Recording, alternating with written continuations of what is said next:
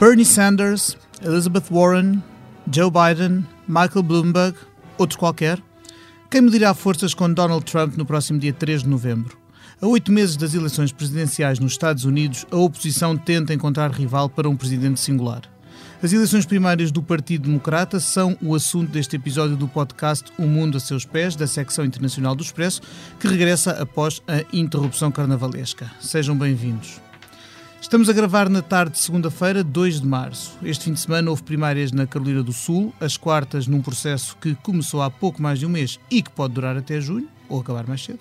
Tudo depende das dinâmicas de vitória, das desistências, dos apoios cruzados, do dinheiro disponível. A convenção do partido, que aclamará o candidato, está marcada para 13 a 16 de julho em Milwaukee, no Wisconsin. Para ajudar a antecipar o que pode acontecer, é nossa convidada a Diana Soler, investigadora do IPRI Nova e autora de um livro sobre a singular uh, figura de Trump, coautora com o Tiago Moreira de Sá. Olá, Diana. Também participa neste episódio a Ana França, jornalista do Expresso. Olá, Ana. Olá.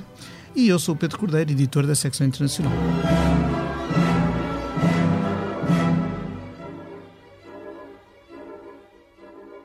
Amanhã disputa-se a super terça-feira. Num só dia, 14 Estados e um território votam nas eleições primárias do Partido Democrata e distribui-se um terço do total de delegados em disputa, que são quase 4 mil. A contagem de votos até agora favorece o senador Bernie Sanders, que deve ser o único político americano relevante que se declara socialista. Segue-se com um salto na Carolina do Sul Joe Biden, o homem que foi vice-presidente de Barack Obama, e depois a senadora uh, Elizabeth Warren, uh, conhecida por ter feito frente aos bancos quando estava no Congresso, e que um, eh, passou a terceiro lugar porque ontem assistimos à desistência de Pete Buttigieg, um autarca do Indiana, que era uma jovem promessa desta corrida, uh, mas que sucumbiu aos maus resultados precisamente da Carolina do Sul. Amanhã entra também nesta corrida pelo menos em termos de votação, porque em campanhas e em debate já está, o milionário Michael Bloomberg, o antigo presidente da Câmara de Nova York, que as sondagens eh, colocam, pelo menos com hipótese de eh, fazer frente aos demais. a pergunta que eu começo por fazer, eh, na verdade, é bifurcada, porque é é preciso saber qual destes candidatos está em melhor posição para vencer as primárias, mas ao mesmo tempo que pode não ser o mesmo, qual é que seria o melhor para uh, uh, concorrer com Donald Trump em novembro. Diana, comecemos por aí. Eh, eu acho que, que, aqui não há uma resposta certa. Aliás, eu ia começar este podcast por um preâmbulo que, que eu acho que nós devíamos ir fazendo cada vez que falamos destas questões, que é se há coisa que as eleições, quer primárias, quer presidenciais norte-americanas, já nos habituaram, é que podemos fazer muitas previsões que no fim, no fim, Uh, muitas vezes somos surpreendidos. Fomos surpreendidos pela vitória de Donald Trump nas últimas presidenciais. Fomos surpreendidos. Uh, todas as sondagens diziam que uh, John McCain ganharia a Barack Obama. Fomos surpreendidos pela grande recessão e Barack Obama ganhou as eleições. Al Gore deveria ter ganho uh, George W. Bush e isso não aconteceu. Portanto, tudo o que nós podemos estar a dizer aqui uh, tem sempre que ter aqui uma margem de erro uh, substancial, porque, porque nós não conseguimos ver o futuro e porque as próprias eleições americanas são em si eleições muito longas. que têm uma série de elementos difíceis de, de contabilizar, especialmente nesta altura. dito isto, parece há aqui duas, duas questões fundamentais. Parece que os dois candidatos que se perfilam uh, para, para ganhar a eleição primária neste momento são Bernie Sanders e Joe Biden. É importante dizer que Joe Biden já tropeçou uma vez, recuperou nestas eleições uh, uh, na Carolina do Sul, mas tropeçou de uma maneira que não estava prevista nas, nas três. Um, nos três, nas três primárias anteriores. Portanto, Uh, e só por causa deste motivo eu diria que uh, Barney Sanders tem uma pequena vantagem competitiva neste momento, relativamente a qual o candidato que está mais bem apetrechado para uh, defrontar Donald Trump daqui para a frente.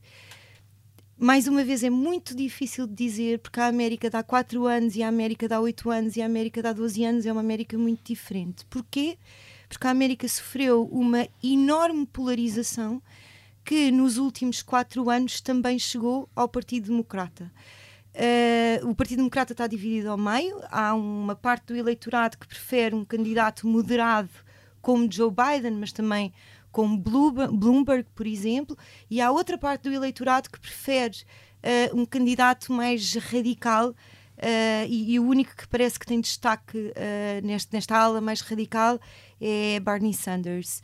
Por um lado, podemos ter uma corrida Biden-Trump, que seria uma corrida que nos enfim, que, que, que seria mais uh, uh, comum para nós, porque teríamos pelo menos um candidato que nós percebemos como é que vai, onde é que vai, o que é que quer fazer e qual é a visão que tem da América, mas podemos muito bem ter uma corrida muito extremada, com um radical de cada lado, um à esquerda e um à direita.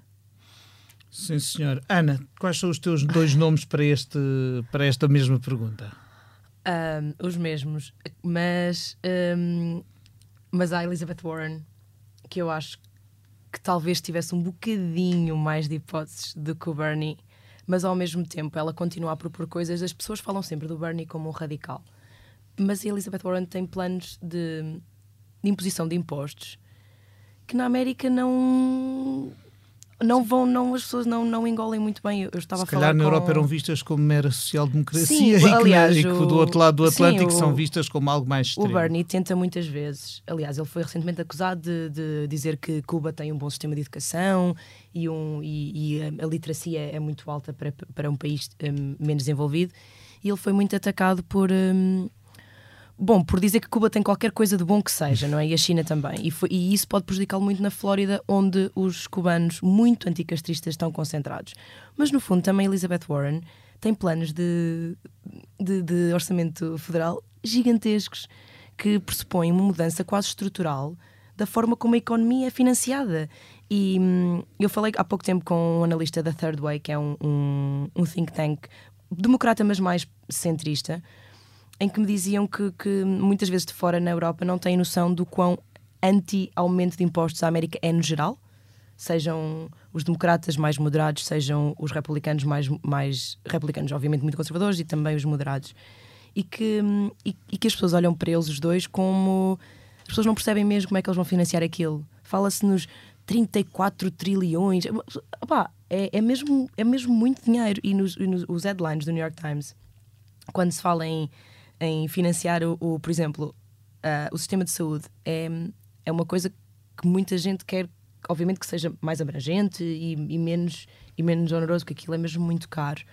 Mas depois há como é que tu financias isso? É um grande, é um grande, grande problema. Eu julgo que os, os, o aumento de impostos e os planos uh, orçamentais e fiscais serão provavelmente uma, uma ala, uh, um flanco pelo qual qualquer destes candidatos, seja Sanders ou Warren, por exemplo, será vulnerável a ataques uh, de, de, Donald Trump numa, numa eleição geral. O, o, o Ricardo Costa, no, no, na sua coluna do Expresso deste sábado, também apontava um caminho ainda que estreito para Warren poder sim. surgir como uma candidata de consenso no caso de nós termos uma, aquilo que se chama uma brokered convention ou uma convenção, uh, que, em português seria algo como uma convenção negociada, intermediada. Diana, quer explicar-nos o que, o, que, o que é isto? Então pode, é possível chegarmos ao fim das primárias e ainda assim o candidato ser outro? Como é que isto funciona? Uh, funciona da, da, seguinte maneira: em cada uma das primárias, em cada uma dos, dos, das, das 51 primárias que vão existir, uh, já houve quatro, vai haver mais 14, 15 amanhã e depois haverá uh, todas as outras, até por fazer os, os 50 estados, mais o District of Columbia.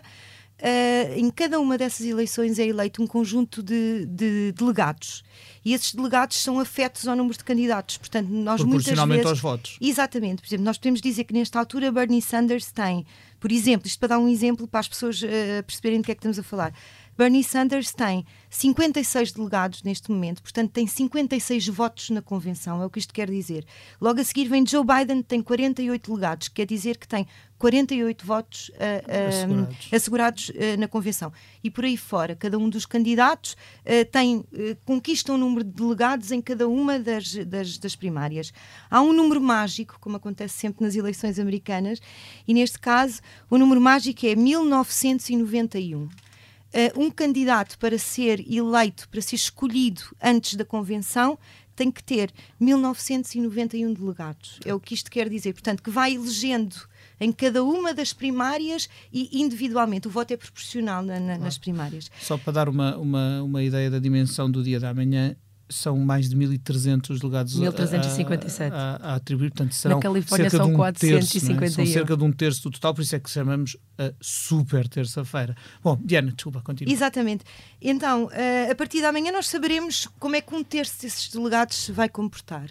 Até à altura da, da, da convenção vai haver todas as outras primárias e nós saberemos como é que se uh, vão distribuir Uh, digamos, os delegados por cada um dos candidatos. Se nenhum deles chegar aos 1991 delegados eleitos, então, na convenção, o que vai acontecer é que, em vez de ser uma convenção aclamatória, como é costume, uh, do candidato que já foi escolhido uh, nas, nas, urnas, nas primárias, vai ser um, uma convenção em que os 771 superdelegados, que são uh, cargos de inerência dos governadores, dos senadores, dos congressistas, dos líderes enfim, do partido dos locais, líderes do partido locais, de um, de um, de um conjunto de, de, cargos institucionais. Tem um poder eh, incrível, não é? Se chegarem a ser nesse caso, sim. Nesse, só nesse chegar... caso, sim, sim, os superdelegados à partida não têm qualquer uh, Sim, isso, aliás, poder... foi uma regra que foi mudada porque eles sim, antes votavam, eles até há uns anos Uhum. votavam sempre e agora deixaram de ter esse voto, só têm voto É só no se segundo. não houver Se- maioria entre se os não eleitos. houver maioria dos eleitos. Olha, porquê é que nós estamos a falar tanto uh, desta questão desta vez? Porque o que está a acontecer nas, nas primárias que nós já conhecemos é que de facto há uma distribuição grande dos votos. E portanto há uma possibilidade grande neste momento de nenhum dos candidatos chegar a julho ao Wisconsin com, uh, uh, com a sua nomeação assegurada. E aí serão. Porque os delegados terão sempre que votar no candidato ao qual estão, a, digamos, distritos, não é? Exato. Enquanto os superdelegados têm poder de voto. Total liberdade. Os superdelegados têm outra coisa que é curiosa, que, que é no fundo o seu poder quando não há estas exceções, que é eles podem fazer o endorsement dos candidatos. Por exemplo, a Hillary Clinton, eh, nas primárias passadas, tinha um endorsement de 90% eh, eh, dos superdelegados. Agora, tendo em conta todo este cenário que nós vimos a traçar, polarização dentro do Partido Democrata, polarização na América e fragmentação dos votos por diversos candidatos, aqui os superdelegados podem ter um papel fundamental que é, no fundo, desempatar eh, toda, esta, toda esta confusão Claro. que pode, E pode vir esse a acontecer. desempate pode inclusive ser feito a favor de alguém. Eh, seria uma coisa muito excepcional, mas não é impossível que, eh, por exemplo, ser escolhido alguém que não está, que não faz parte do, do rol inicial de candidatos. não é? E aqui entra o uh, holograma da Hillary Clinton. Há, há uns indefectíveis de Hillary Clinton que acreditam nessa possibilidade. Eu, pessoalmente, Eu tenho queria- dúvidas que isso fosse uma receita para o êxito em novembro. Eu só quero ler aqui uma, uma pesquisa da Gallup deste, de de agora de fevereiro que é bastante impressionante e que talvez mostre que o Bernie tem ali um problema. Portanto, 9 em cada 10 americanos votariam sem problema num presidente judeu, negro, eh, hispânico, católico ou mulher. Portanto, quase toda a gente. 8 em cada 10 votariam num evangélico ou em alguém homossexual. 6 em cada 10 em alguém abaixo dos 40 anos, mas apenas 4 em cada 10 votariam num socialista. Pois, é que socialista. Vai descendo, descendo, descendo. so- socialista em, em, em, de facto na, E ele Estados combina Unidos duas coisas, que é diferente. ter mais de 70 anos, portanto só 6 em cada 10 é que votariam em alguém com, 70 não, com 70 anos, e depois tem outra coisa, que é apenas 4 Mas em nessa- cada 10 votariam Na- num socialista. a idade não, é, não, não vai ser critério porque o Trump também tem e, o, Sim, e, a, e a- e Warren e o, e, o, e o Biden, aliás, e o Bloomberg Sim, sim, também. sim. E a minha pergunta é, neste momento 49.4, a sondagem geral, se fosse Sanders contra Trump, Sim. 49.4 Sanders 40 e 44.5 Trump. Mesmo que as sondagens não querem dizer nada, ainda falta Não, muito sondagem, tempo. não, sobretudo querem- as, as não sondagens nada. nacionais eh, são, são enganadoras por causa do, do sistema do colégio eleitoral e dos, e dos Exato. Estados. Não é? De- de- mas a minha pergunta é: hum, se, se- ele parece neste momento hum, colocado um pouco à frente dos outros candidatos democratas para vencer Trump, porquê é que há tanta resistência dentro do Partido Democrata, incluindo já, já estarem a falar dessa tal convenção eh, articulada e escolhida? Porquê é que há tanta resistência dentro do Partido Democrata que ah, ao, ao Sanders, que ele, pronto, claramente tem, algo, tem algum apoio e bases boas e tudo isso? Eu acho que há aqui duas questões que, que- que vale a pena realçar para responder à sua pergunta. A primeira é a seguinte: Hum, quem vota nas primárias, essencialmente, são as bases democratas. não são os americanos em geral, nem sequer os democratas em geral, são as bases democratas.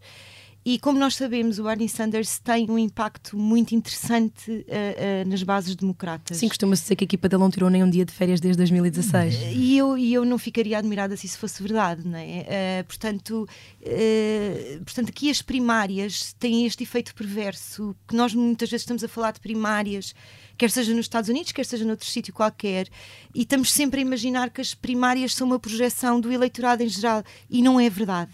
E, portanto, neste caso concreto dos democratas, uh, há toda uma ala mais à esquerda uh, uh, do que é costume na, na, no, no, Partido Democrata, que está a gerar um grande entusiasmo. Porque quer dizer, porque, porque, também é uma aula populista, porque também tem um, um, um, um grau de populismo e de apelo popular uh, e de rasgar com o establishment, que é uma coisa que, que, que foi uma, uma, das razões do sucesso de Donald Trump claro. e que, na verdade, pega no discurso americano. Recordemos que em 2016 houve eleitores que, tendo votado em Bernie Sanders nas primárias, quando Hillary Clinton venceu, preferiram votar em Donald Trump na eleição propriamente dita por, pelo caráter antissistema. Estavam à procura de um candidato antissistema e não, de, de, portanto, não queriam Clinton de maneira nenhuma. Exatamente, e eu acho que isso é parte da razão porque o Bernie Sanders é tão popular na base democrata e porque é que até se arrisca uh, a ser eleito, que, como está a dizer e muito bem, é uma escolha até contraintuitiva, não é? Uh, um homem que fala em socialismo numa, num país uh, onde já se escreveram 350 mil livros a explicar porque é que nunca houve socialismo na América. Uh, e que tende um, a equiparar socialismo a comunismo. E que tende a equiparar é? socialismo a comunismo, exatamente. Um homem que tem uma idade e uma saúde frágil. Uh, e, portanto, na verdade, quando se eleger, se ele fosse eleito presidente, tínhamos que olhar muito bem para o ticket, porque havia uma possibilidade grande do vice-presidente poder. ou a vice costumam dizer, está sempre a heartbeat away, não é? Exatamente, exatamente. Portanto, isso explica em parte este entusiasmo com Sanders, e muitas vezes nós sabemos que isto é assim em política, quer seja nos Estados Unidos, quer seja noutro sítio qualquer. Ele pode isso pode vezes, ser uma vantagem, não é? Isso, esse, isso. Esse, esse, populismo dele. Para as primárias? No, não, não, mesmo no, talvez com o Trump. Uh, eu aí tenho mais pessoas, dúvidas. O, isso, era, isso era a segunda questão que eu queria colocar. Não é? O tal do, do antissistema. Uh, há, uma, há uma frase incrível da Molly Ball que ela escreveu na Time. Uh, em 2016, que é os republicanos andavam sempre a dizer nos comícios um, vocês estão zangados e eu percebo. Até que chegou Trump e disse eu estou zangado como vocês. mas, isso, mas eu acho que isso captura perfeitamente o que foram as eleições de 2016. Eu acho que isso é E o Bernie está zangado com eles, é isso que parte eu... Da não, é? razão, não é toda, evidentemente, mas é parte da razão porque Trump foi eleito. Agora, o que é que me parece relativamente uh, às eleições gerais? Acho que nas eleições gerais já vai ser tudo muitíssimo mais complicado. Porque mesmo Donald Trump, mas qualquer outro presidente que nós conheçamos ou, ou qualquer político uh, uh, de topo nos Estados Unidos tem em si, eu diria, eu diria assim, uh, algum, algum traço de qualquer coisa que é muito americana. Tem, está tá colado a uma narrativa que pode não ser a narrativa que nós gostamos ou a narrativa que nós melhor conhecemos, mas está colado a uma narrativa. O exército, o Buttigieg estava no exército, exatamente. o Obama vinha de baixo, um negro. Exatamente, de... Trump é o self. É, é, o, e o Trump é um self, é, self tem sempre uma narrativa muito, claro. muito americana. Sim. Aos, aos americanos uh, de classe média baixa que estão claro, a, quer dizer, agricultores e isso, a própria agora, participação na televisão, naqueles programas também cria uma identificação. Exatamente. E o que é que o Bernie tem, não é? É isso. A questão fundamental para mim, se Bernie Sanders um ganhar as um primárias, é o que é que Bernie Sanders tem que atrai verdadeiramente os americanos? Não tem uma narrativa uh, que esteja perto Uh, uh, digamos, de, de, das, das, várias narrativas uh, nacionais, não, não vamos dizer nacionalistas, pode ser confundido, mas nacionais norte-americanas. Uh, não é uh, uma figura que esteja identificada com, com as figuras dos heróis uh, do imaginário norte-americano. Portanto, a mim parece-me que, que, Bernie Sanders, ganhando as eleições, terá, ganhando as primárias, terá sempre muitas dificuldades em ganhar as eleições e teria sempre, fosse quem fosse, o, o candidato. Talvez a Warren também não tenha muito isso, não é? Essa, essa narrativa. Uh, eu, eu, acho que nós ainda não percebemos exatamente que, que uh, uh, o, Barney Sanders e a Elizabeth Warren vêm exatamente de um mesmo hum. movimento que é o ou de, um, de, uma, de uma mesma, mesma revolta social que, que, foi aquilo que nós identificámos com o com o Occupy Wall Street de 2008. No fundo, eles são os guerreiros contra o 1%. Exatamente. Portanto, uma reação ainda muito imediata à crise global, à desregulamentação bancária que levou a, a, aqueles produtos de, in, completamente incompreensíveis que, que, que as pessoas, em que as pessoas investiam. Que ela que, quer taxar, by the way, taxar, outra vez. Certeza, é, é, é, o, esse é, o, é quase o ADN da, da Warren, não é? Virando um bocadinho para o outro lado do Partido Democrata e tendo em conta que na, na super terça-feira vai a votos pela primeira vez o Michael Bloomberg, eh, vamos lá ver, se, se, falávamos há pouco do Sanders como alguém que partilha com o Trump eh, não ideais em posições políticas, mas um, o, o lado que, de, que, a Diana falava de, de, um certo populismo na sua forma de, de, intervenção, eh, Bloomberg partilha outra coisa, que é, eh, esse sim tem uma narrativa uh, diferente, mas que partilha com o Trump o facto de ambos serem uh, homens muito ricos, empresários muito ricos. Claro, claro está que, que, que, o percurso empresarial dos dois não, não é comparável, mas pelo menos tem esse lado que na América, o lado aspiracional, digamos assim, nos Estados Unidos da América tem sempre um, um, um, apelo forte, o American Dream, uh, uh, a pessoa que, se, que, que realmente que, que, é bem sucedida no, nos negócios.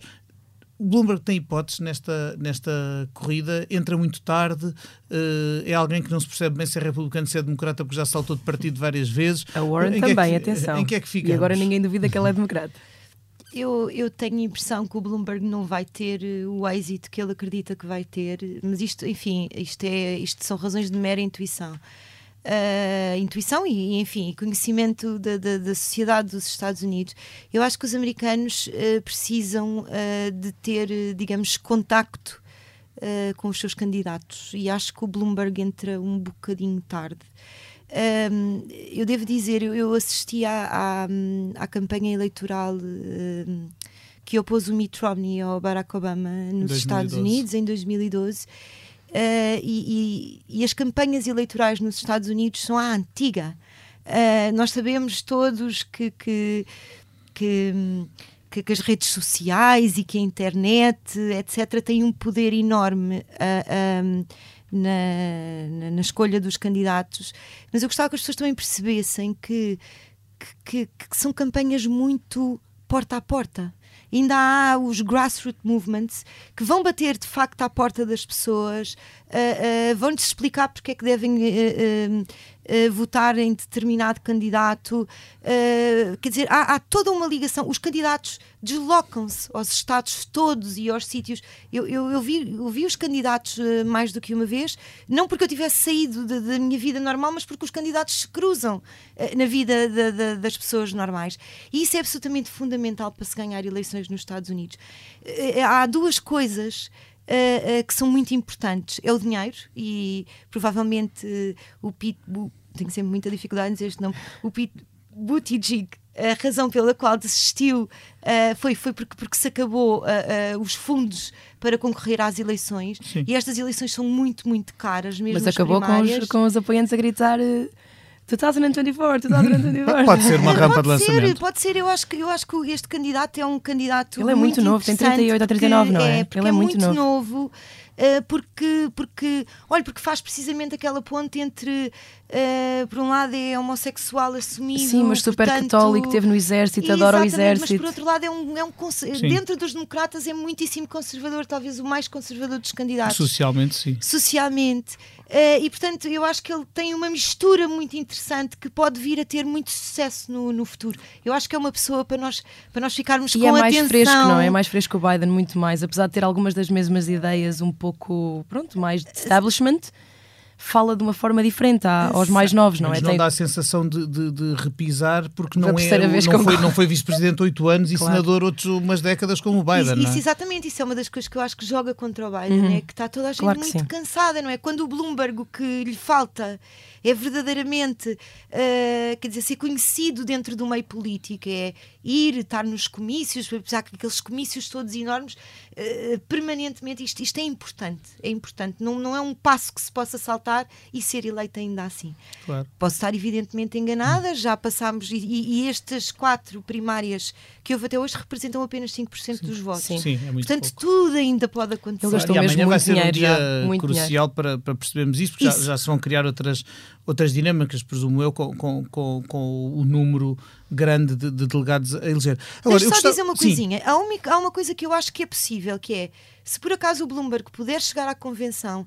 e for uma convenção de decisão, eu acho que poderá haver uma hipótese, Uma hipótese de ele ganhar. dele ganhar, Não sim. vejo de outra maneira. Mas mesmo com aquelas. Ele, ele disse coisas bastante horríveis sobre mulheres e Bi- coisas assim, Biden, não é? Biden também tem O tocado Biden desvido também, nessa, nessa, sim, certo. nessa eu fico sempre a pensar, adia. pronto, e e Trump está eleito e, e E pronto. Trump não foi é? E eleito dizendo as, as barbaridades que, Que disse, disse, na- é sobre verdade. mulheres. Portanto, Isso é e- interessante, e- como e os eu- americanos parecem não dar assim mesmo muito não valor era a isso, não é? Provavelmente não queriam, não era Não. para mim que o queriam, era Não, para o presidente. E acharam que, que- e acharam que, era, que, que dava um presidente melhor que Hillary Clinton. De- Eu acho, que, eu acho que, acima de tudo, quer dizer, isto, isto poderá repetir-se novamente este ano, portanto, se calhar vale a pena dizer isto muito rapidamente. Hum, eu acho que o Donald Trump é um candidato. Agora vamos falar do candidato que, ainda que o candidato tenha passado para a presidência e nunca tenha deixado verdadeiramente de ser candidato. Sim. Exatamente. Eu acho que o Donald Trump é um candidato eh, muito hábil, eh, porque é um candidato que é capaz de capitalizar o público como mais ninguém foi até aqui, ou mais ninguém era, pelo menos desde o Ronald Reagan ou do Nixon. E, e isso mantém-se, quer dizer. Ele tem uma aprovação de 90% entre os republicanos, é absolutamente Eu- eu astronómico. eu- mas isso já uma- aí já há uma mudança. acho- aí já há uma mudança. Eh, isso já não é o candidato, já é eh, o presidente que lançou uma OPA ao partido e ganhou. Claro. Isso já é uma coisa Sim, sim, diferente. entre os eu, eu queria, eu republicanos, queria sim. ir para aí, para, para, para o que a Diana estava a falar, porque eh, eh, as primárias têm importância, mas têm importância só eh, enquanto primeiro passo para as eleições de novembro, não é? E, e o- e o, o Trump, que realmente nós, às vezes é fácil caricaturá-lo ou, ou menosprezá-lo, mas como, como, como indica o título do, do, do livro que a Diana escreveu com o Diago Moreira de Sá, O Método no Caos, portanto, é alguém que tem objetivos e tem eh, planos para conquistar esses objetivos, co- corrigir-me a Diana se eu estiver errado. Eh, ele é um.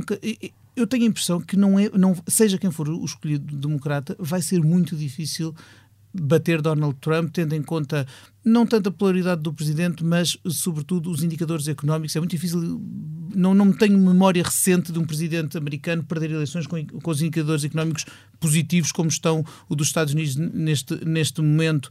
Embora, como sabemos e falávamos há pouco do sistema do colégio eleitoral, tudo parece depender mais de meia dúzia de swing states, aquelas portanto, Flórida, Pensilvânia, Virgínia, Wisconsin, Ohio eh, e mais uns quantos, do que eh, daqueles que já estão à partida con- conquistados. Quer dizer, já dificilmente Trump ganhará na Califórnia ou eh, quem for o democrata ganhará no poderá no Texas, Texas, não é? não é? Portanto, como é, que, como, como é que se vai disputar? Quais são as vias para um candidato democrata de chegar, ou melhor, em que, em que terrenos, em que, em que áreas, sejam geográficas ou áreas de facto de política, é que se vai eh, de- decidir a, a eleição de, nove- de- de novembro?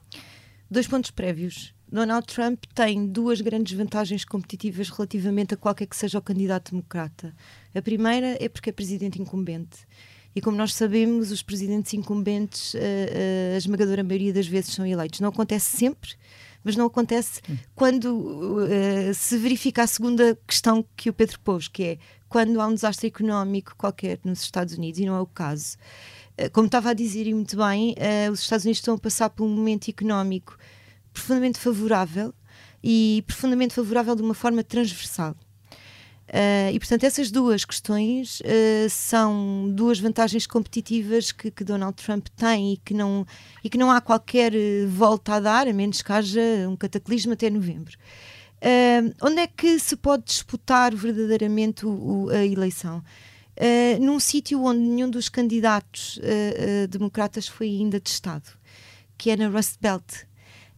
a Rust Belt é aquilo que nós chamamos a cintura da ferrugem.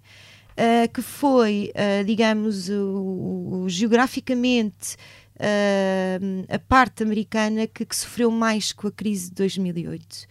E também uh, está zonas a ser, industriais são as zonas industriais, são as cinturas industriais, que, que têm alguns desses estados que o Pedro referiu, a Pensilvânia, o Ohio, o Wisconsin, que são uh, digamos que também são, uh, pela sua própria natureza e pela dificuldade daquilo que aconteceu uh, nos últimos uh, 10 anos com a crise, são os Estados que têm tido mais dificuldade de arrancar economicamente. E, portanto, é aí que se vai decidir uh, uh, em sua na, na, na, que, se vai, que, que, vai haver no fundo em que o voto vai, vai ser mais disputado mas aí o que vai acontecer, penso eu, é que os eleitores vão avaliar se Trump ganha ou se Trump perde, mais do que se o candidato democrata ganha ou perde. Claro, quase ou um seja, se, exatamente, exatamente. Porque esses eram os estados mais necessitados, esse foi um, um, do, um dos eleitorados para o qual Trump falou Sim, mais. Tinham votado Obama em 2008 Exatamente, e, que tinham e votado 12. Obama em 2008 e 2012 e que mudaram o seu voto e que acabaram por dar a, a, a vitória a Trump. Também e para vermos como, os, como, os, como as eleições se ganham e se perdem às vezes em pequenos eh, em, pequenos, em pequenas decisões estratégicas, porque Hillary Clinton achou que esses estados estavam ganhos e, portanto, não fez campanha nesses estados da mesma maneira que o Donald Trump fez. E, portanto, ele conseguiu ali, uh, uh, digamos, uh, cooptar um eleitorado que talvez não fosse tão natural, mas que se identificou com a mensagem dele e com as propostas dele relativamente às questões económicas. E por outro lado, os republicanos ou, ou as camadas sociais mais abastadas podem estar chocadas com Trump e abandoná-lo?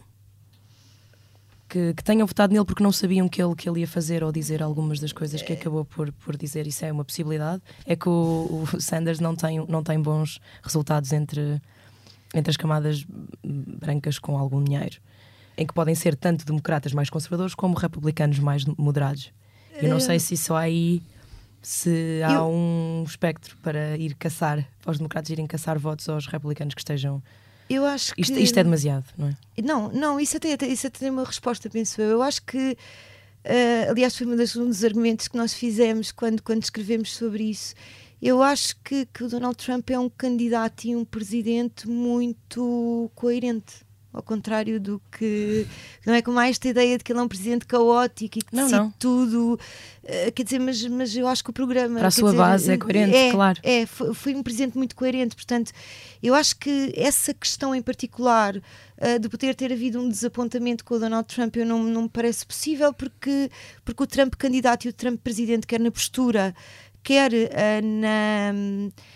depois na, na no desempenho das suas funções e no cumprimento das promessas eleitorais foi, foi, foi muito coerente. Uh, uh, eu acho que é assim, eu acho que o Donald Trump tem uma base eleitoral muito segura, que é aqueles cerca de. de São 10% indecisos, não é? É, é. e essa base eleitoral vai continuar a votar nele pelas mais diversas razões sendo que a mais importante é porque se identifica com ele e porque, além de se identificar com ele, Uh, não há nenhuma razão económica para não votar nele. 2,1 milhões Sim. de empregos adicionais em 2019. Exatamente. É impressionante. Que as previsões catastróficas que muitos fizeram em 2016 eh, não se, não se cumpriram para o que é o bolso e, a, e o cotidiano do, do americano médio, não é? Não, não, pelo contrário, a vida de alguns melhorou. Exatamente, exatamente. Uh, enfim, até novembro faltam oito meses, aliás, entre a super terça-feira da manhã e o dia da eleição geral,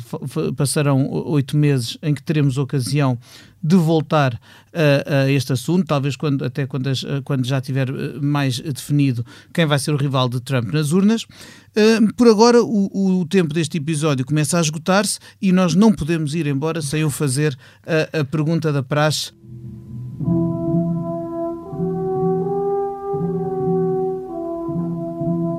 Diana, se neste momento pudesse ir para qualquer parte do mundo, qual seria e porquê? Eu estou muito dividida entre as Maldivas para descansar e dar uns mergulhos e a Índia, porque é o país onde eu gosto de voltar sempre. E que está neste momento a viver uh, momentos bastante agitados e de que tensão está étnica. Muito agitados. Ana, onde irias tu?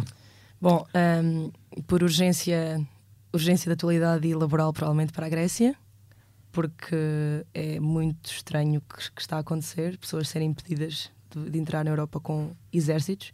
É uma imagem que me faz muita confusão e gostava de entender se, se os próprios gregos estão todos ok com aquilo, que provavelmente não estão, que é o que parece às vezes na comunicação social, não é? E, uh, para férias ou para, para conhecer melhor exatamente o sítio onde voltei, que foi a Noruega, Svalbard, é, é, é, é, bem para lá. Não é Noruega, vamos lá ver. É, bem para lá da Norte, Noruega. É Polo Norte. Da Noruega Mas por ter ido tão para Norte, não vi muito da Noruega. Da Noruega de facto, vi, vi, o centro claro. de Oslo, mas há, há, adorei e, e, tive a noção de que, por ver o Ártico, que o resto da Noruega ali entrou um pessoa perto, deve ser maravilhoso, mas com mais civilização, com não vi museus, não vi, não vi nada disso, então acho que voltava, acho que voltava para a Noruega. Aproveito para... dizer aos nossos ouvintes que a Ana esteve em Svalbard, uma ilha para cima do Círculo Polar Ártico, onde visitou o centro, uh, uh, o Banco Mundial de, que recolhe sementes para garantir a biodiversidade e a sustentabilidade em caso de tragédia uh, ambiental. Recomendo que leiam na, na edição do Expresso de sábado passado e também na do próximo Expresso os trabalhos que a Ana fez ali. E recomendo também que leiam o Método no Caos, o livro que a Diana Soler e o Tiago Moreira de Sá escreveram sobre o presidente Donald Trump. Resta-me agradecer ao Ruben Tiago Pereira pela edição multimédia deste episódio do Mundo a Seus Pés e a si, caro ouvinte, agradecer e convidá-lo já para daqui a 15 dias com outro assunto a estar presente a ouvir o nosso podcast. Até lá, obrigado.